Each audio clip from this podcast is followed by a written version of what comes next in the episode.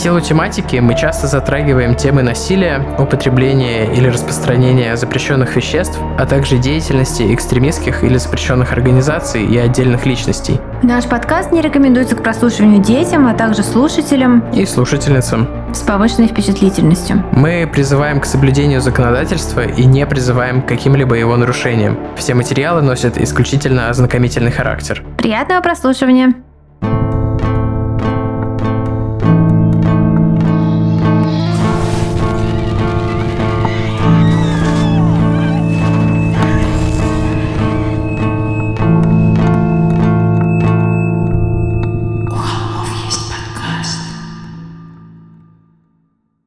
Всем привет! Вы слушаете «У холмов есть подкаст». И с вами мы, Тима и Валя, и очередной выпуск, в котором мы рассказываем вам про всякую микоточную жесть, которую вы любите и за которой вы приходите снова и снова. Спасибо вам большое. Сразу хотел спросить, как вам новое музыкальное оформление дисклеймера и титров? А то что-то скроил, когда соцсети, не особо увидел реакцию, а очень интересно на самом деле. Да нет, были реакции, в основном, что почему музыка в...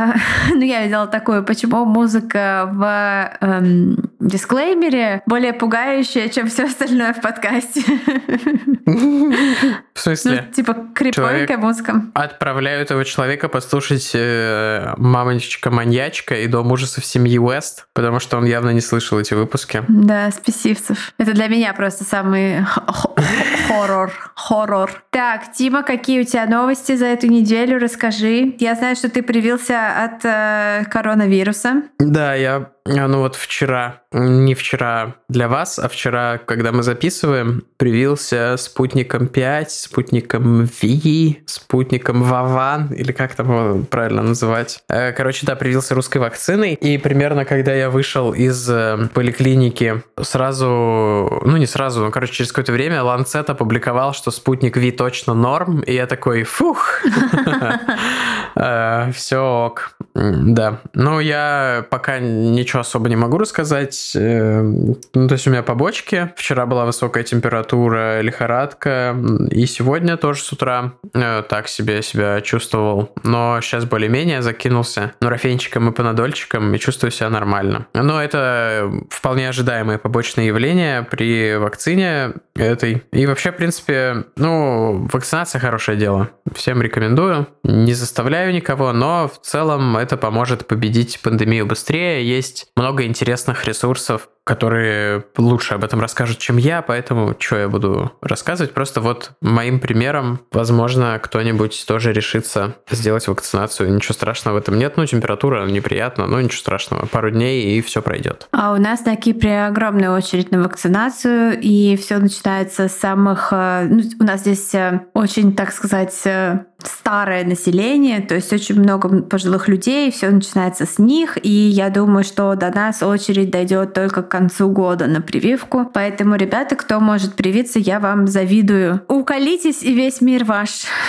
В России пока нету такого, чтобы прям вот э, был такой ошеломляющий спрос, чтобы не, невозможно было привиться. То есть, ну, опять же, я не знаю, наверное, в регионах по-разному, я могу только про Петербург говорить. Э, в Петербурге не требуют, чтобы ты был старый или работал в каком-нибудь специальном, в какой-то специальной отрасли. Везет вам. Определенно вам везет.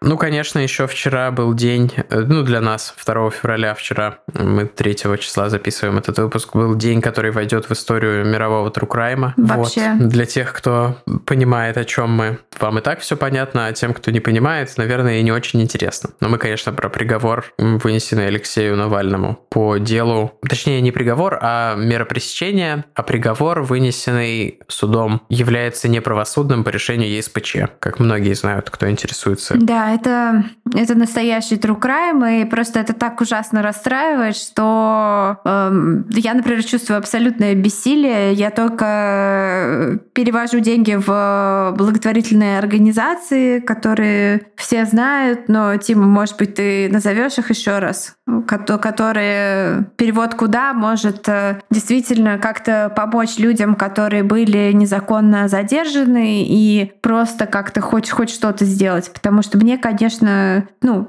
там, где я нахожусь, я ничего не могу поделать. Ну, да, я лично перевожу донейты ОВД-инфо. Вот я тоже, да. И, ну, и фонду борьбы с коррупцией, конечно. Есть еще апология протеста. Я пока не подписался, но, наверное, сделаю это в ближайшее время. Но есть еще много всяких крутых э, организаций благотворительных. Например, фонду Мемориал я оказываю поддержку. И фонду Последний адрес. Это вроде бы связанные с ними проекты. Это восстанавливают эм, имена репрессированных в советское время. Крутые э, чуваки. Это один из... Э, фонд Мемориал, он раньше назывался Памятник. Это один из первых некоммерческих фондов, которые были вообще вот в России. Они, они еще из советского, наверное, даже периода перестроечного имеют корни оттуда еще. Ну вот это такой, типа, прям культовый э, фонд э, знаковый для всей нашей истории новейший. Да. Вот, а насчет того, что, типа, нет надежды, или как ты сказала, что бессилие, мне кажется, что Россия будет свободной. Россия И будет свободной. Я думаю, что это про произойдет бессилие, скоро. Про бессилие я говорила про свое собственное бессилие. Вот там, Мгм. где я нахожусь, я могу только финансово поддержать э, определенную, определенные организации, и больше я ничего не могу сделать. Вот, э,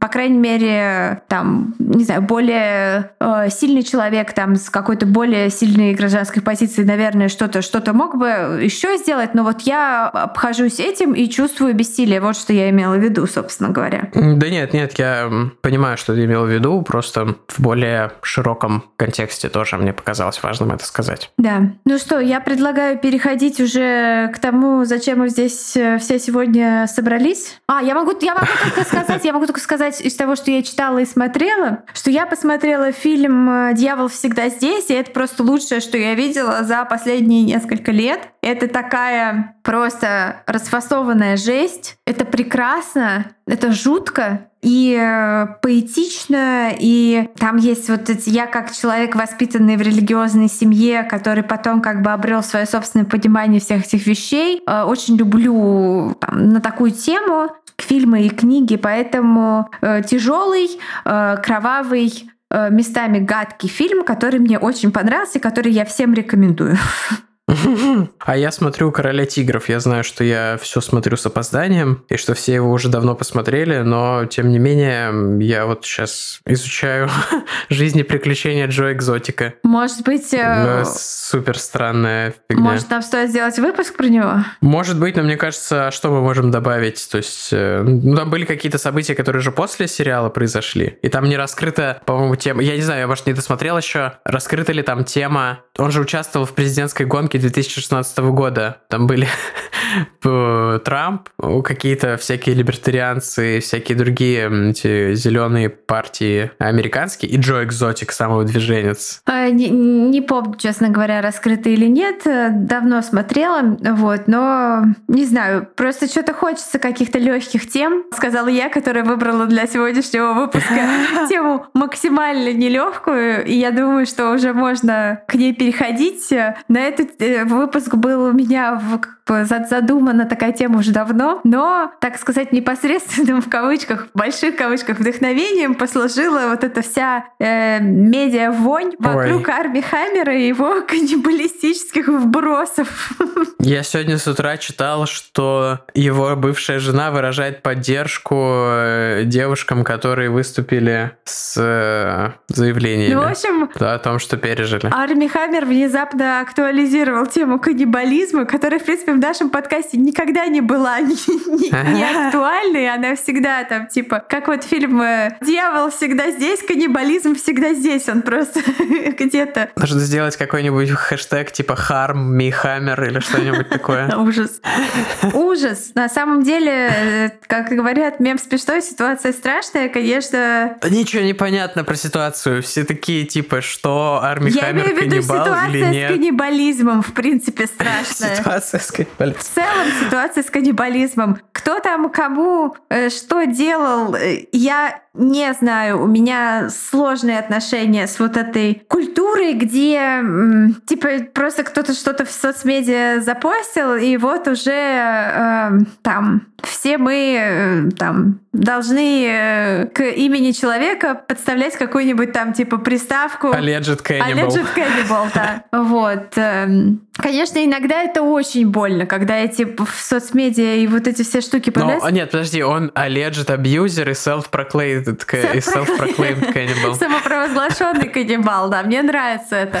Э, это хороший термин, он очень емкий, потому что примерно о таком чуваке и пойдет у нас речь, но он сначала, но он сначала самопровозглашенный, а потом э, общественно провозглашенный. Сегодня у нас будет отличный пример перехода от теории к практике, mm, а не да, да, сформирования да, да. теории на практике. Да, обложку сегодняшнего выпуска напис... нарисовала для нас э, Лиза Тукачева или как или Тукачева, ну, скорее всего Тукачева, как говорит мне. Может быть, Тукей увеличивать, типа как 2К 2000, новый, быть, новое милления. А, Ее можно найти в Инстаграме под э, никнеймом Яблек. Z-Зуаблек. Z-Y-A-B L-E-K. Ну, мы, естественно, отметим в социальных сетях замечательную да. Лизу, или как она называет себя, Лиска. Вот. Называет себя в шапке профиля. Валя еще думала, или говорить или нет, альтернативное название для этого выпуска. А, можешь пояснить, пожалуйста, основное название выпуска? Хорошо. Потому что я слишком молодой для понимания, наверное. Давайте проведем небольшое обсуждение в комментариях в социальных сетях вот этой темы. Название этого выпуска официально. Название «Японский каннибал в Париже». А, почему я предложила это название? Потому что были трешовые ужастики с конца 80-х, э, американский оборотень в Париже, американский оборотень в Лондоне. Это был просто такой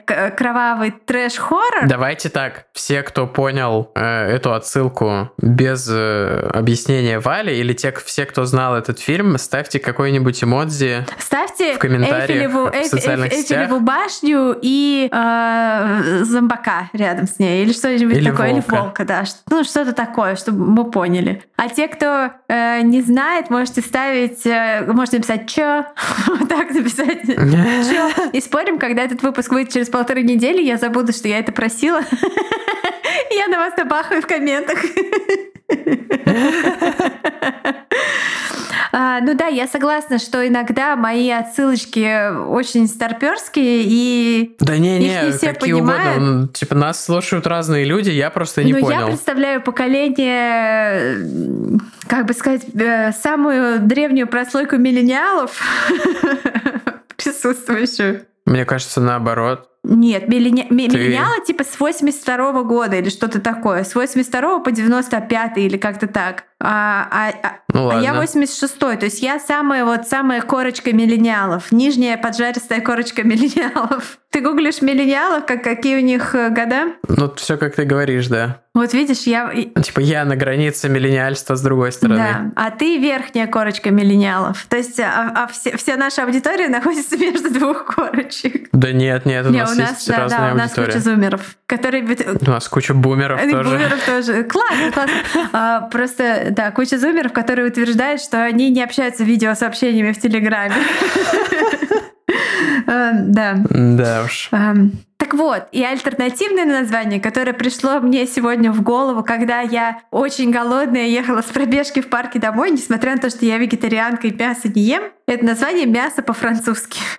Как вам, ребята? Тоже пишите в комментариях, какое название больше вам нравится. Японский каннибал в Париже или мясо по-французски. Правда, как сказал Тима, он ел ее с горчичкой, поэтому а не с майонезом. Жестковато, конечно, а, это твоя шуточка. Да, а еще хотела сказать, что теперь у меня на каждый выпуск холмов есть ассоциация с песней Киш. И в этот раз это, конечно же, хей, хей, хей, он ел людей. А как же ели мясо мужики, пивом запивали. И это тоже. Там же конюх зафигачил жену. Да, да. Ну что ж, погнали. Булонский лес сомкнулся над ними, густыми, шелестящими на ветру ветвями. Они бежали вдвоем по темной тропинке. Пульс громыхал в ушах. Это было так приятно, просто бежать, чувствовать свое тело, ветер, который ерошит волосы, и щекочет кожу. Это давало им возможность ощутить какую-то первобытность, думала девушка, следя глазами за двумя белыми пятнышками кроссовок своего парня, которые мелькали на дорожке впереди, как ее ориентир. Она вдохнула воздух поглубже. Как же хорошо бежать. После долгого рабочего дня просто бежать. Но все же ей всегда было не по себе в темноте, когда деревья шуршат и перешептываются со всех сторон, когда темнота заманивает все глубже и глубже в свои недры. Наконец, впереди блеснули огни. Это пруд. Там есть ресторан, фонари и люди. Цивилизация. Девушка улыбнулась своим мыслям. Так глупо. Они так стремятся к этому единению с природой, но именно оно пугает ее. «Ты в порядке? Не отставай!» Повернувшись к ней, окликнул ее на бегу парень.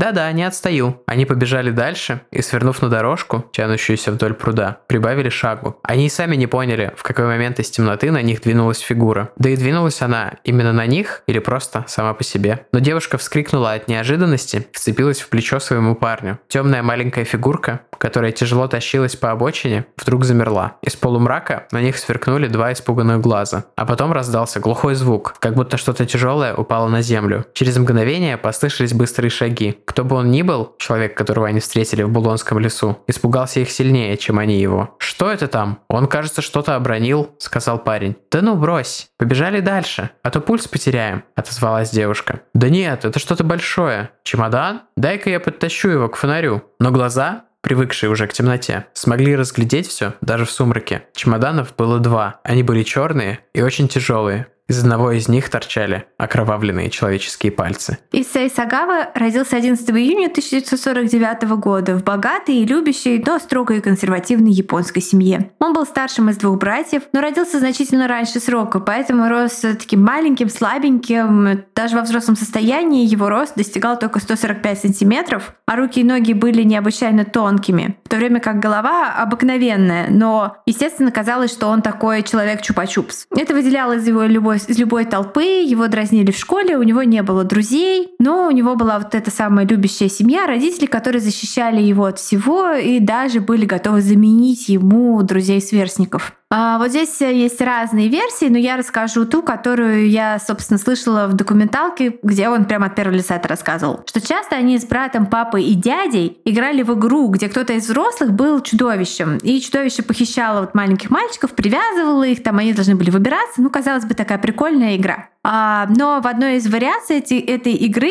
чудовище сажало маленьких мальчиков в огромную кастрюлю и начинало типа их варить, чтобы съесть. И мысль э, быть съеденным кем-то большим очень сильно пугала маленького Сагаву. И, кстати говоря, существует большое количество, поскольку они были богатые, у них была видеокамера, и они снимали вот эти игры с детьми на видео. И э, я не знаю, какие-нибудь ссылочки, не ссылочки, ну на документалку мы точно дадим ссылочку в Телеграме, и там это будет. А, да, поэтому детство у него было такое странное, но его любили родители. Но, как мы знаем э, уже по опыту, чрезмерная любовь к роди- родителей, она тоже в какой-то момент э, как бы приравнивается и к э, истории, там, не знаю, мамы Чарли Мэнсона, которая продала его за питчер пивка. То есть там вся эта большая любовь и не является залогом того, что ваш ребенок не вырастет маньяком. Едем дальше. Короче говоря, в очень юном возрасте вот эта идея каннибализма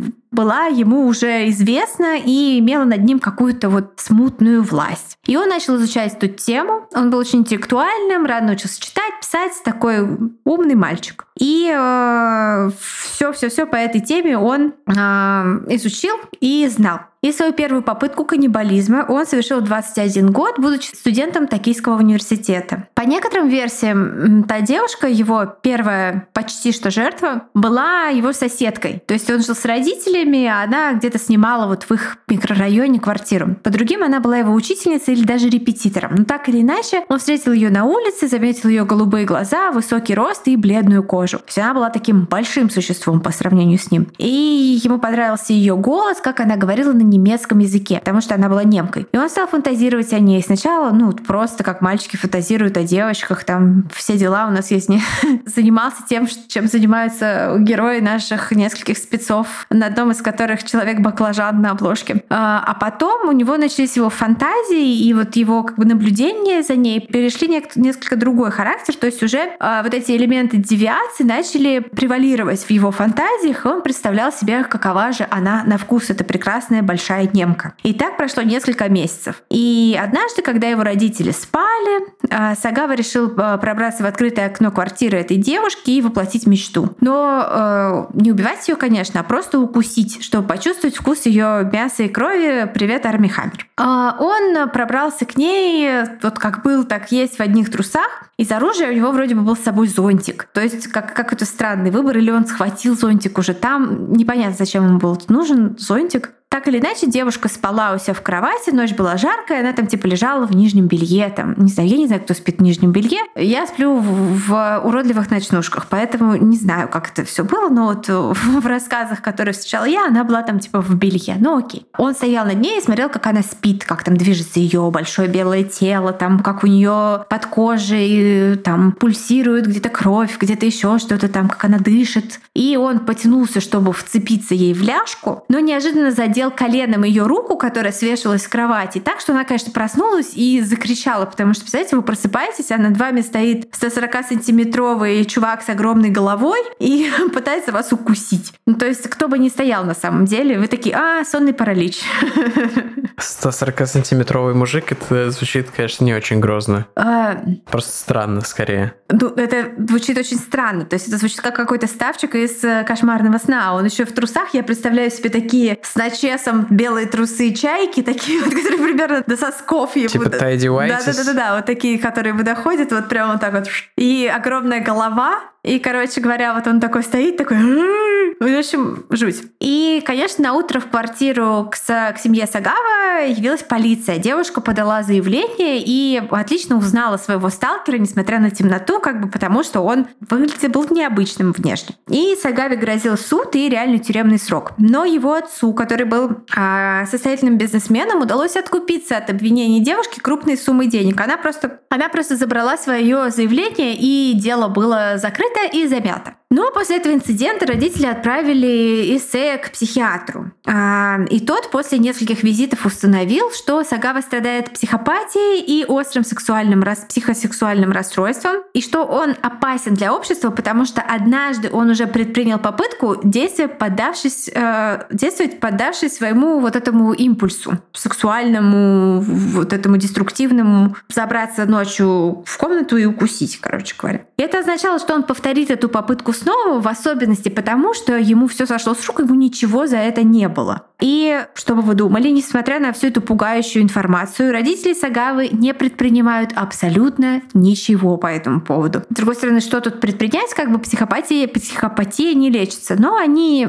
даже не пытаются. Они продолжают, э, он продолжает жить с ними, они оплачивают его учебу, он заканчивает бакалавриат, между прочим, блестящий, он очень-очень умный и талантливый в гуманитарных науках. И затем он заканчивает магистратуру и поступает в аспирантуру уже в Париже, в Сорбонну. Сагаве было 29 лет, когда он уехал из Токио во Францию. В Париже, учась в Сорбоне, Сагава окружен молодыми белыми женщинами, которые для Японии это экзотика и редкое явление, а ну, для Европы обычное дело. Но одна из них выделяется для него на фоне всех прочих. Вот как сам Сагава описывает их первую встречу в своей знаменитой книге «В тумане», целиком, в принципе, посвященной истории его одержимости 25-летней голландкой Рене Хартервельд. Ну, ее убийство и всего, что случилось позже. После мы еще к этой книге, я думаю, в конце вернемся. Тут дальше цитата. «Я думаю, я, наконец, осознал ее существование, примерно за месяц до того, как все случилось. Была поздняя весна, она тоже ходила на лекции по современной французской русской литературе. Я присоединился к этому курсу позже всех. Иногда она проходила мимо меня, чтобы сесть за парту перед началом лекций. И я всегда замечал, какой высокой и бледной она была. И что она всегда приходила с одним и тем же парнем. Мы были из разных миров, и я никогда не видел ее лица, только со спины, когда она шла мимо. Я даже не знал, где она сидела. Но однажды она села на свободное место рядом со мной. Но это еще не все. В тот день была ее очередь делать доклад в классе. Когда пришло ее время выступать, она взяла свои записи и заговорила высоким высоким, взволнованным голосом. Я заметил ее манеру дышать. Торопливую, как будто она вдыхала обратно свои же собственные выдохи. Когда она вышла перед классом, я разглядел ее стройные формы и выступающие по длинной белой шее большие тяжелые груди, которые как будто смотрели на меня. Я понимал, что между нами ничего не может быть, но я хотел бы стать ее другом, пусть на короткое время. Я был уверен, что никогда не встречал никого подобного ей раньше. Я не мог отвести от нее глаз. Ее белая кожа была почти прозрачной, черты ее лица элегантными, она была теплой и дружелюбной, не такой, как холодные и высокомерные француженки. Я подумал, наверное, она австрийка, и тут же представил себе Тироль и снежные шапки на вершинах Альп. Но потом я подумал, нет, у австриек обычно такие круглые большие лица. Она была не такой. Потом я увидел, как она читала книжку на немецком. Наверное, она немка, подумал я. Она говорила на немецком так чисто и красиво, что я все больше и больше очаровывался ею с каждым словом. Но скоро я заметил, что ей неприятно то, как я смотрю на нее. Кстати, я хотела сказать, что написано это неплохо. Но я, конечно, переводила сама это с английского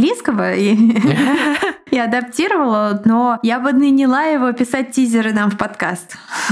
Ну, кстати... Ну, это можно сделать, он... Он жив. Я думаю, он Насколько я понимаю, отвечает на корреспонденцию. Да. А Я думаю, что Предложу я ссылку на ресурс, где я брала цитаты из этой книги на английском языке. Она переведена, но не вся, к сожалению, к счастью, потому что вот э, там как бы вот вся подводка к истории есть, а вот самого того, что все ждут, там это не переведено. Но в книге это описано в мельчайших деталях. Именно немецкий язык станет причиной сближения Сагавы и Рене. Он попросит у нее дать ему несколько уроков и еще скажет, что хочет записать ее голос на магнитофон для одного из своих проектов, по-моему, прочитать какое-то стихотворение, но вроде бы это он все выдумал, ему не нужно было это для класса, он просто хотел иметь такую запись. Он был достаточно состоятельным человеком.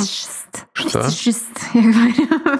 А, я как-то раз э, помогал записать э, песню девочки, которая мне нравилась, и потом монтировал, ну не монтировал, а типа мастерил ее. Я не очень умею мастерить и сводить, но тем не менее я это делал, и я такой типа тоже такой прикольно, что у меня есть ее голос теперь. Ну на тот момент это было. Окей. Okay. Это был, был давно. Окей. Okay. С тех пор ты пошел в терапию. В отличие от Сагавы.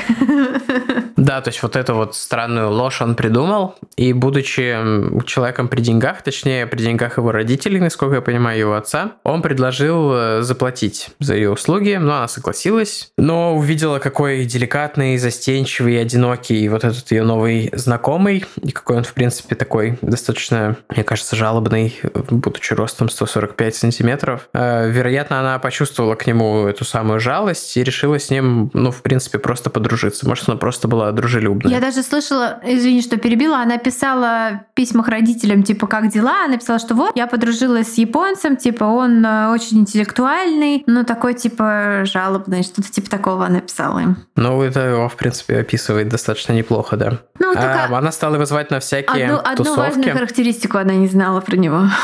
Интеллектуальный и жалобный. Каннибал. Кстати, он каннибал. Эм, да. Извините, пожалуйста, это Я, кстати... мы просто ржем, потому что сейчас начнется самая-самая жесть, и по ходу дела рассказывать ее придется мне. Он же в Гугле, если я не ошибаюсь, выступает как motivational speaker, а, public orator. Можно, э, значит ли это, что его можно назвать каннибал-лектор?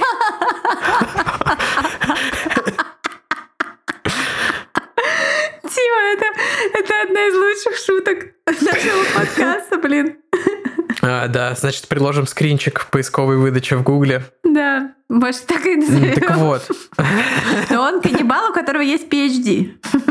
Да, я как раз пытался сказать, что она стала звать его на всякие вечеринки, тусовки с остальными ребятами из их класса и стала как-то более, более часто отвечать положительно на его приглашения на концерты, выставки и даже звала его на чай к себе домой. И наступает момент, когда Сагава позвал Рене на обед уже к себе домой. Эта сцена, как Валя говорила, весьма подробно описана в главах его книги. Про перевод я там не очень понял расклад, но Валя вроде вам уже все рассказала.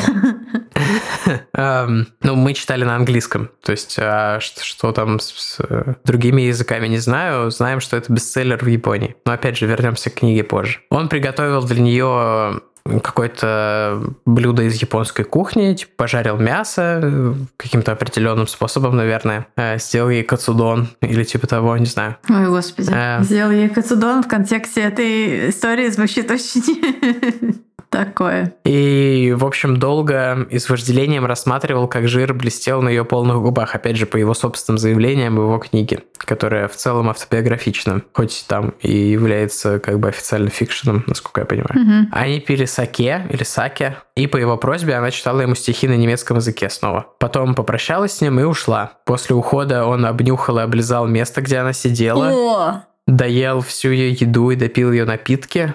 Жестко, да. Прикасался губами к тем местам, где были отпечатки ее помады на посуде. В ту ночь он поклялся себе, что съест ее, ведь только так он сможет, наконец, обладать ее красотой, в кавычках. Скоро он ее позвал к себе снова, на этот раз на чай, и опять почитать стихи на магнитофон. Ему снова нужна была ее помощь с немецким языком. Но опять же, не факт, что это была правда, но тем не менее. Она приняла его приглашение и пришла к нему. А Встреча их была назначена на 11 июня 81 года. Кстати, его день рождения, ему исполнялось 32. Также год известный как «Пять лет до рождения Вали».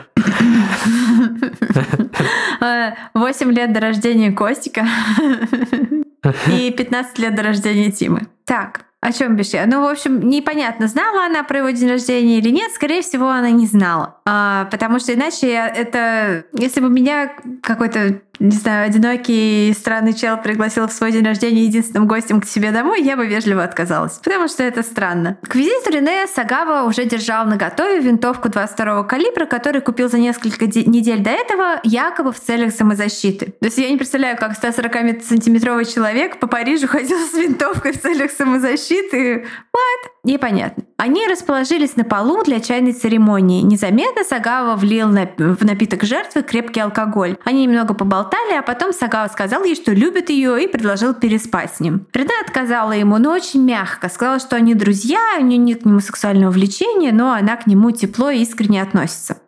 Как видно, его это не устроило. А То, что она была такой милой и старалась никак не обидеть его. Но он просто кивнул, сказал окей, типа принял, как говорит Тима.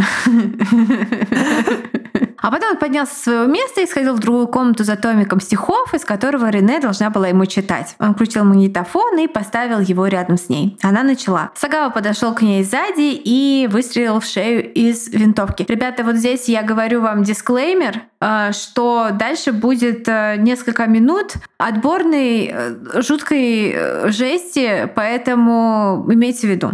И также сразу скажем, что есть фотографии всего процесса, но мы их, разумеется, никуда прикладывать не будем. Ищите на свой страх и риск. Ну, э, они есть все на Мердерпедии. Но это, ребята, из се- из серии потом не пишите, что мы говорили вам не гуглить э, э, полароиды Дамера, вы их погуглили, как их теперь развидеть. Мы поэтому и говорили не гуглить. Вот здесь то же самое. Они есть на Мердерпедии, но как бы не советую. А после того, как он выстрелил в Рене, она упала лицом вниз. Он продолжал говорить с ней, так как будто она отвечала ему. Пленка в магнитофоне все еще крутилась. Эту запись потом, в числе прочего, найдут и послушают несчастные французские полицейские. Когда Сагава замолчал, он заметил, что и Рене затихла. Под ней натекла огромная лужа крови. Сначала он принялся вытирать ее тряпками и салфетками, а потом решил бросить это дело. Наконец, Рене принадлежала ему. Но раздеть ее было очень сложно, так как она была большой и тяжелой, и ее руки и ноги не хотели его слушаться. Но ему это, естественно, удалось, и когда он утолил свои некрофильские позывы, а, он сходил на кухню за ножами, которые он тоже приготовил заранее. Первым делом он отрезал ей кончик носа и кусочек левой груди, груди и проглотил их просто не жуя. В своей книге он вот описывает такими словами, что было дальше. Я дотронулся до ее бедра и задумался над тем, что мне кусать дальше. И он выбрал правую ягодицу. В своих интервью, и в частности в документалке, ссылку на которую мы уже обещали в Телеграме, он описывает, как именно кусал и что было, там консистенцию, вкус и все такое. Мы эти подробности, э, конечно, опустим. Скажем только, что по вкусу этот experience он сравнивал с сашими из свежайшего сырого тунца, который подается в лучших ресторанах Токио. Вот так вот. Задница похожа на тунец. Новые знания. У холмов есть новые знания. После этого он взял электрический нож и принялся разделывать ее. Он отрезал большие куски про запас, параллельно нарезая ее на сашими, которые он ел прямо по ходу дела. Весь процесс он снимал на фотокамеру, и эти фото тоже эти, господи, боже мой, травмированные на всю жизнь жандармы найдут вместе со сковородками и, как уже говорилось, горчицей. В перерывах между разделыванием тела он ложился с ней рядом, обнимал ее и, сами понимаете, что. В своей книге он пишет, когда я обнимал ее, она как будто бы была живая и выдыхала через рот. Снова и снова он глядел ей в глаза и говорил, как сильно он любит ее. Потом он приготовил себе ужин, не будем уточнять, э, съел его под аккомпанемент из магнитофонной записи стихов, которые она ему читала. Потом использовал ее трусы как салфетку. А когда силы покинули его, он взял тело с собой в кровать и лег спать. Утром он собирался избавиться от всех улик. Но к его удивлению оказалось, что к утру тело еще не пахло. Поэтому он принялся за него с новой силой, как бы сказать вам, ребята, во всех смыслах даже за те органы, которые вызывали у него отвращение. Вот есть подробные описания, как и что это происходило, но я скажу вам только, что он пытался съесть ее анус, но все попытки его как-то приготовить и что-то с ним сделать не увенчались успехом из-за сильного запаха, с которым никак ему не удавалось справиться. А два дня спустя тело Рене и кровь на полу и на кровати стали привлекать мух. Это, напомню, лето, Париж. Кстати, ненавижу Париж, два раза была, и каждый раз это вот было примерно вот э, полчища мух. И эти мухи летели в открытые окна и, конечно, пировали там вместе с ним. И он понял, что пора, как бы, медовый месяц подошел к концу. А с помощью топора он разрубил ее так, чтобы она поместилась в двух чемоданах. Он сказал, что до конца осознал себя как каннибал в тот момент, когда отрубал ей голову. Он закончил с ее телом только к полуночи. Спустился чемоданами вниз, поймал такси и попросил отвезти его в Булонский лес. По легенде, когда таксист помогал крошечному Сагаве грузить чемоданы в багажник, он поделился их тяжестью и спросил, не труп ли там. И Сагава типа посмеялся. Вообще таксиста сильно удивило, что человек с чемоданами поехал в парк, а не на вокзал. В Булонском лесу Сагава собирался бросить останки Рене в пруд типа избавиться от них. Но не учел того, что на острове в пруду был оживленный ресторан, и его бы заметили. К тому же ему было очень тяжело тащить эти чемоданы через парк. И вот тогда его заметили двое прохожих, и он бросил чемодан и сбежал. По другой версии, он присел на лавку, чтобы дождаться, когда в ресторане погаснут огни, потому что дело уже шло к полуночи. Но нечаянно задремал, а когда проснулся, какой-то любопытный серии бомж или просто человек стоял, нагнувшись над его чемоданом, пытаясь посмотреть, что внутри. И в этот момент Сагава встал с лавки и спокойным шагом ушел из парка. Э, не знаю, какая из версий более правдивая, да и важно ли это. Так или иначе, из одного из чемоданов торчали человеческие пальцы. И это вызвало у того или тех, кто нашел этот чемодан, настоящий ужас. Тут же была, были вызваны копы, все дела. Чемоданы были доставлены в участок. Там из частей было составлено, собственно, тело, э, у которого явно не хватало значительного количества, так сказать, мяса и органов. Идентифицировать девушку было невозможно. В тот момент еще никто не подал заявление об исчезновении Рене. Полиция начала искать чемоданы э, производителя или продавца чемоданов, то есть так подойти к этому поиску убийцы. Но вскоре после того, как новость об ужасной находке в Улонском лесу прокатилась по всем парижским таблоидам, вместе, кстати говоря, с ужасными фотографиями, вот, собственно, про которые мы говорили, не гуглить, к ним обратился таксист, который сообщил, что подвозил крошечного японца с двумя тяжелыми сумками в Булонский лес. И он все еще помнил адрес, откуда подбирал того пассажира. Когда два дня спустя в квартиру Сагавы постучали жандармы, он открыл им дверь, не оказав ни малейшего сопротивления. Он сразу во всем признался и начал сотрудничать сотрудничать с властями. Впрочем, с тем обилием улик, с которыми столкнулись полицейские э, вот на, в его квартире, его признание не слишком-то было и нужно. В квартире находилось несколько килограммов плоти Рене, а в холодильнике лежали даже ее отрезанные губы, которые Сагава по собственному заявлению решил сберечь для особого случая. Кроме этого, там были аудиозаписи всего процесса, еще начиная с того, как она читала стихи, и потом он просто не выключил магнитофон на протяжении протяжении всего остатка вечера. И пленки с фотографиями, про которых мы, про которые мы уже сказали. Вот там было очень большое количество фотографий этих. Ну и вещи, и документы Рене, конечно же, поскольку она пришла ну, со своими вещами к нему в гости. Сагаву поместили в изолятор и назначили психиатрическую экспертизу. Экспертиза длилась около года и установила, что он невменяем и действия свои совершал в состоянии невменяемости. И поэтому ответственность за них нести не может. Вот здесь у меня большие-большие возражения есть. А у тебя, Тима? Я знаю, что родственники э, Рене подавали апелляцию, точнее не апелляцию, а прошение на второе мнение, на вторую экспертизу, и суд отказал по какой-то причине. Потому что если человек заранее приготовил винтовку, купил ее и все спланировал, о какой невменяемости может идти речь? Ну, опять же... Ну, невменяемость же в этом контексте это типа осознание собственных действий как преступных. Ну... Не знаю. Ну да, ты пытаешься скрыть свои действия. То есть он пытался избавиться от трупа. Ну да, да, тогда да, да. Но он пытался Не довольно знаю, это ту- странная тупо избавиться ситуация, от да. трупа, но тем не менее он пытался и как бы не знаю. Я считаю, что это какой-то просто парижский суд, просто какое-то сборище идиотов. Вот мое мнение. Ну, как говорит адвокат в документальном фильме, он дает интервью, и он говорит, что типа вот демократия отличается от авторитарного режима тем, что невменяемых у нас не судят. Да, но я не считаю, что он невменяемый. Он абсолютно вменяемый. Да-да, В я его понимаю, ну, интервью есть- он абсолютно вменяемый. Отец Сагавы же очень богатый человек, и он нашел какого-то очень крутого адвоката, и там вообще, в принципе, все как-то с легальной Да-да-да, точки зрения да-да-да. он получил очень крутую поддержку. Просто вся эта часть, которую ты рассказываешь, она вызывает у меня эм, острые подгорания подвала, потому что я, я не могу понять, почему этот человек невменяемый, а Ричард Чейз э, вменяемый, по мнению суда. Ну, в Америке, мне кажется, все дела обстоят иначе. Ну, в Там Америке, очень- да, но просто для меня, как я уже говорила тысячу миллионов раз, Ну, образец невменяемости — это Ричард Чейз. Вот по нему как бы... В Америке, мне кажется, в обществе христианская адженда, а во Франции типа либеральная Ну, адженда. да, да, есть Поэтому такое. вот такая разница. Да, проклятые В либералы. общем, вот.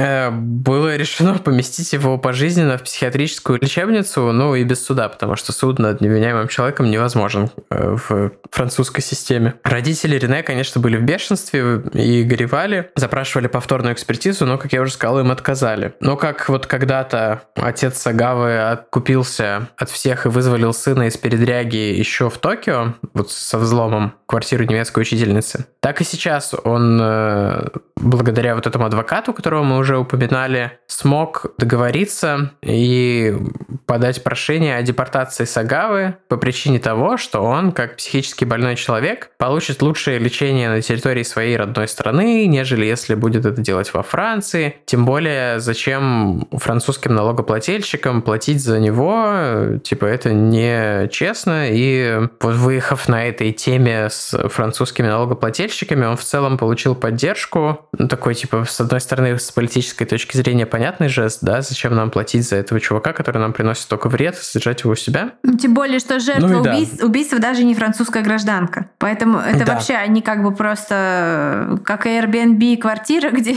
где случилась какая-то жесть. Airbnb квартира, где случилась какая-то жесть, и местом заключения выбран чулан в этой же Да. квартире. Они такие, ну да, логично будет его куда-нибудь слить. Ну да. В общем, да, в отличие, правда, от французских властей, адвокат очень хорошо понимал, что на территории Японии Сагава – это человек, не совершавший никаких преступлений, а значит свободный. И, опять же, экспертиза французская о его невменяемости в Японии какой-то существенной юридической силы не будет иметь. Тем не менее, прошение это было удовлетворено, и пробыв в психологической, психиатрической лечебнице всего полгода, Сагава был отправлен домой, в Японию. И здесь его отец проявил себя как очень умный, предусмотрительный, расчетливый человек. Зная, что возвращение его сына домой получит общественный резонанс, он нанял частную психиатрическую лечебницу, которая встретила Исея Сагаву прямо из самолета, погрузила в карету скорой помощи на глазах у десятков журналистов и камер. И все были уверены, что каннибал отправился на лечение, что он проведет в лечебнице всю оставшуюся жизнь. Но по факту он там содержался добровольно, потому что, как мы уже говорили, он не совершал никаких преступлений в юрисдикции Японии. И через 18 месяцев, по собственному, скорее всего, пожеланию отца, э, выходит и свободно живет в Токио. Вообще, конечно. И, как я понимаю, какое-то время это все пытались прикрыть французские какие-то источники, потому что в них говорится, что там произошла путаница с бумагами, не передали какие-то бумаги, там бла-бла-бла. Нет, это просто, эм, просто вот так вот никто ничего не продумал и не обдумал. Эм, И попались вот в такую юридическую ловушку. После выписки из лечебницы Сагава сменил имя и попытался жить анонимно. Закончил даже аспирантуру и получил звание кандидата наук. Но его одержимость пережитым, конечно же, его не оставляла. И тогда он написал свою книгу «В тумане», цитаты из которой мы приводили выше. И там, конечно же, все вот в деталях описано. Книга эта моментально стала бестселлером в Японии. Почему-то меня это не удивляет. Продано было 200 тысяч копий. За ней он написал еще 18 романов. И все они посвящены одному и тому же примерно в разных вариациях. То есть там какой-то каннибализм, жестокое насилие, какие-то с женщинами. Ну, все в таком ключе. И какие-то даже, по-моему, True Crime книжки у него были. Ну, в общем, он стал звездой в своем э, жанре. Книги все его отлично продавались, и особенно те, где были авторские иллюстрации, потому что он же еще и рисовал весь процесс. Там вот как он там жарит э, грудь на плите, вот это все он рисовал. Что-то я нашла, что-то сохранила, думаю, что в Телеграмке.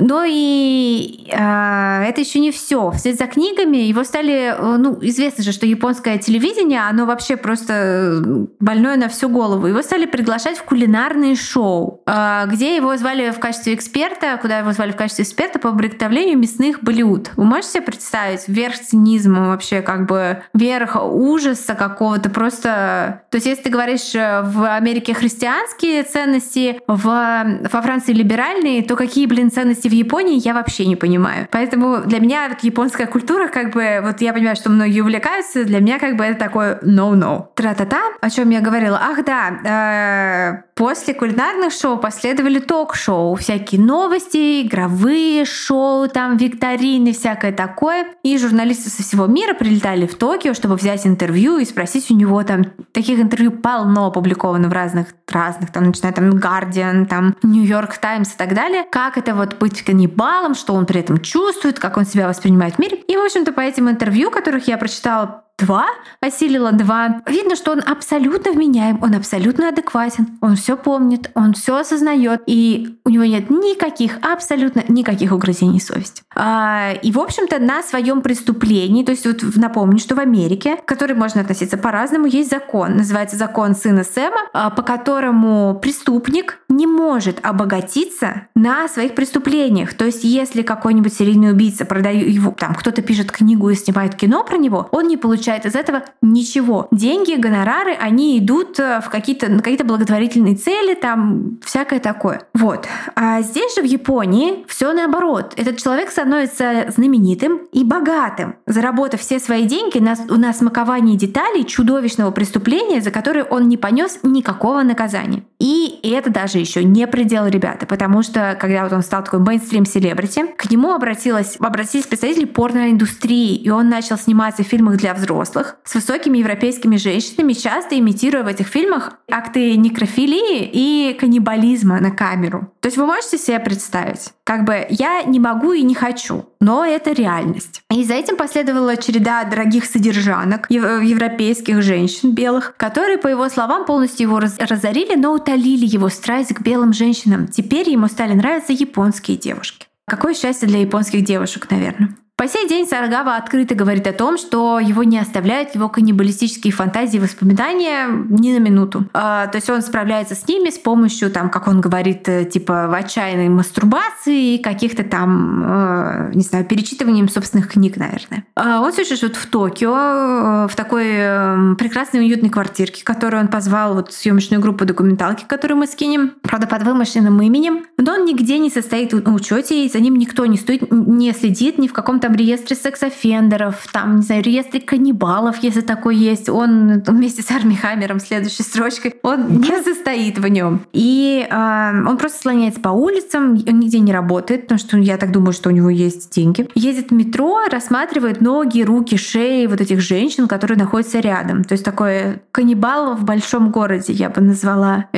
назвала бы я это, если бы снимала про это сериал. Ну такая, простите за эту шутку. А его официальный диагноз диагноз по сей день — это сексуальный садист и психопат. Он, по нашему мнению, вменяем, умен и чрезвычайно опасен. Вот такая вот, ребята, история. Не знаю, оцените ее, сколько это по шкале Банди. Мне кажется, Банди плачет в уголке. Да, мы, кстати, мы, не мы, особо, мы, мы не знаем, говоря. что он делал. Allegedly он не каннибал, но Не знаю. В этом кейсе примечательно, что у него всего одна жертва, и вряд ли когда-нибудь возможно вторая, потому что наверняка за ним все-таки правоохранительные органы присматривают. Ну, Не офи- знаю. официально нет. Официально нет. В этом кейсе самое так, ну, то, что он ничего, что ему ничего не было, что он только заработал денег и стал вообще кем-то в этой жизни благодаря своему каннибализму. То есть какой кошмар вообще. Какой ужас Это просто. да. Ну, заработал деньги, это же не типа э, любой каннибал, там, вот начните есть людей, чтобы зарабатывать деньги. Вот у нас, типа, есть курс в Инстаграме, подписывайтесь на наш закрытый профиль. Нет, да, это же не так работает. Ну, то есть капиталисты на нем решили навариться, потому что такие, ого, офигеть, какая жесткая история. Мы же, типа, ну, понятно, что мы не делаем то же самое и не зовем его к нам дать интервью, но просто то, что людям стало про него интересно, мне кажется, вполне логично. Интерес людей логичен, что- но то, что он стал богатым и знаменитым благодаря... Ну, знаменитым, да, там, убийцы становятся знаменитыми, окей, но что он заработал денег и безбедно живет до сих пор на плоды своего Ну, это шок и преступления, трэш. это шок да, и трэш. Я не, честно говоря, я не... Ну, вот его первая книга, да, раскупилась, а остальные 18 я что-то очень сомневаюсь, что, может, там успешно они продавались, но, как ты сама знаешь, в книжном бизнесе это не значит какие-то там прям баснословные доходы. Не знаю, Думаю, что он не в основном живет на деньги своего бати. Не знаю, не знаю, потому что в Америке, например, э, типа за три книги молодой автор может получить, если там в них в него у него хороший агент и он в него верит, может получить аванс 500 тысяч долларов. Вот в Америке. Но он же не в Америке издается, Да, я а не в знаю, Японии. каков, я не знаю, каков книжный бизнес в Японии, поэтому не могу ничего сказать. Ну, типа, не, не переводят и не издают его книжки где-то еще. Я Особенно. думаю, что их не переводят, потому что это просто ну, нева- не- нельзя, что это просто Как, почему нет? ну, а кто, кто захочет взять на себя такое? Я не знаю, только японцы. Люди, которые хотят заработать денег, типа, ну, не знаю, типа, вот мне, первую книгу мне же какой-то- перевели. Мне какой-то... Нет, ее перевели любительский переводчик, э, который выкладывает фотографии разложившихся трупов овец у себя в блоге. То есть это ее перевел просто чел, который фанатеет по такому вот такой жести. Я не думаю, что есть какие-то законные основания, чтобы ее не, но не просто издавать. мораль как бы какая-то. Ну, мораль, моралью капитализм делает много аморальных вещей. И Ну, думаю, что если бы кажется, был спрос, что- ее бы издали, и вот. Ну вот в Японии на нее был спрос. И в Японии она Ну, стала конечно, был. Ну, типа, я не думаю, что это сравнимо с теми деньгами, которые он получает от своего бати, или, не знаю, жив его бати или нет. Его думаю, что он батя- получил большое наследство. Его батю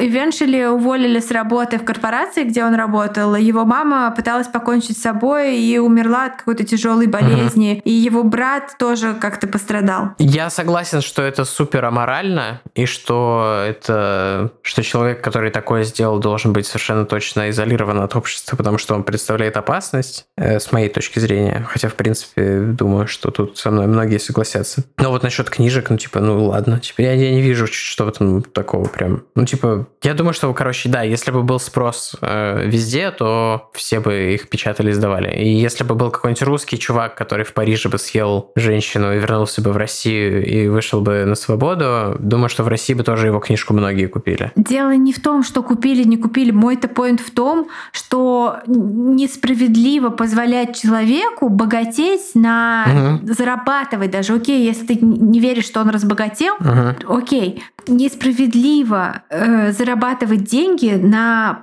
на собственном преступлении. То есть на убитом человеке зарабатывать деньги. Ну, тут нужен какой-то все-таки провести какую-то грань, типа, скорее законодательную, да, то есть люди, которые пишут про экономические преступления, там, которые они совершали, не обязательно экономические, ну, то есть всякие, я имею в виду, вот там приходит какой-нибудь чувак в администрацию Дональда Трампа, они там делают э, всякие вещи, которые можно назвать преступными, и потом он пишет об этом книгу. Типа, он же тоже об этом зарабатывает. Нет, доказанный, доказанный убийца не может зарабатывать деньги Так вот на именно, своем типа- убийстве. За- доказанный убийца убийца. Вот человек у- доказанный убийца. Убийца, да. Вот, ну, типа убийство, да. Когда Преступник в целом, да почему нет? То есть это... Нет, я тебе говорю просто, что вот есть американский закон, с Мгм. которым я всем сердцем согласна. Да, да, я, я про это и говорю. Я с тобой согласен с точки зрения, что это должен быть очень какой-то конкретный список э, деяний, которые не дают тебе право То- то зарабатывать есть, на как- рассказах. как- когда там, не знаю, отсидевший в тюрьме дофига лет и отработавший за бесплатно на ФБР э, Фрэнк Абернати, э, не Абернати, Абигнейл э, делает, э, публикует свою книгу «Поймай меня, если сможешь»,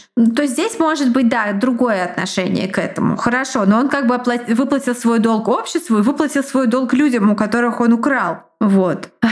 Но и то я не знаю, куда пошли деньги, которые он заработал с этой книги. Я, честно говоря, не знаю этот вопрос. Не знаю. Ну вот, например, Анна Делви, которая в Америке э, мошенница, она продала свою биогра... права на свою биографию Netflix за 300 тысяч долларов, когда ее осудили. И э, эти Мгм. деньги пошли на выплату ущерба ее жертвам. Ан- Не потому, что она так решила, а потому, что так говорит закон. Ну, я понимаю о чем ты. Я в целом согласен. Нет, ну то и эта ситуация абсолютно вопиющая. Я не защищаю этого чувака в каком бы то ни было разрезе. Ну вот я, например, э, у меня есть интерес к Crime, у нас у всех есть интерес к Crime, но я не буду читать и покупать что его книжку, что книжку этого польского ушлепка, я забыла его фамилию, которого мы делали, который писатель, который там описал тоже какие-то отрезанные... Кристиан Бала. Да. Но, ну это же высеры все. И вот. Ну то есть даже при Зачем всем... читать высеры? Ну, типа, при всем моем интересе я не хочу и не буду покупать и читать эти аккаунты от первого лица, там, типа, как это было.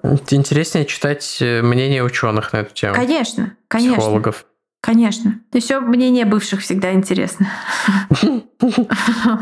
Это я к тому, что все еще считаю лучшей книгой про Банди книгу его бывшей. Потому что там как бы вот самая такая вот эмоциональная жесть в ней. Ах, Вот так. Вот так, ребята. Вот Да, такой вот- получился выпуск. Да, такой вот странный достаточно. Для меня, по крайней мере. Для для меня тоже Не не, знаю, не думаю, что, понравится, что она- понравилось вам или нет. Ну, я думаю, что многие Холмис напишут, я не, смог, я не смогла дослушать. Вот. Ну да, можно промотать. Да, можно промотать, да. Можно было. Можно было, да. Вот так вот. Ладно, большое спасибо, что были с нами сегодня. Большое спасибо нашим э, обожаемым бустанам за то, что вы с нами, за то, что вы нас поддерживаете рублем. Тима делает знак, который я всегда забываю, что означает. В моем, мое время это называлось «Позвони мне по, моби- по мобилке». Я делаю как Майкл Скотт, когда он говорил респект, А, по-моему. респект. В общем, да, респект бустанам. Спасибо всем, что читает, кто читает, комментирует, лайкает. Э, Всех вас любим, ценим. Каждый ваш э, знак вашего внимания и любви делает нашу жизнь э, лучше и мотивирует нас для вас эти выпуски записывать дальше. Спасибо. Большое спасибо и пока. Пока!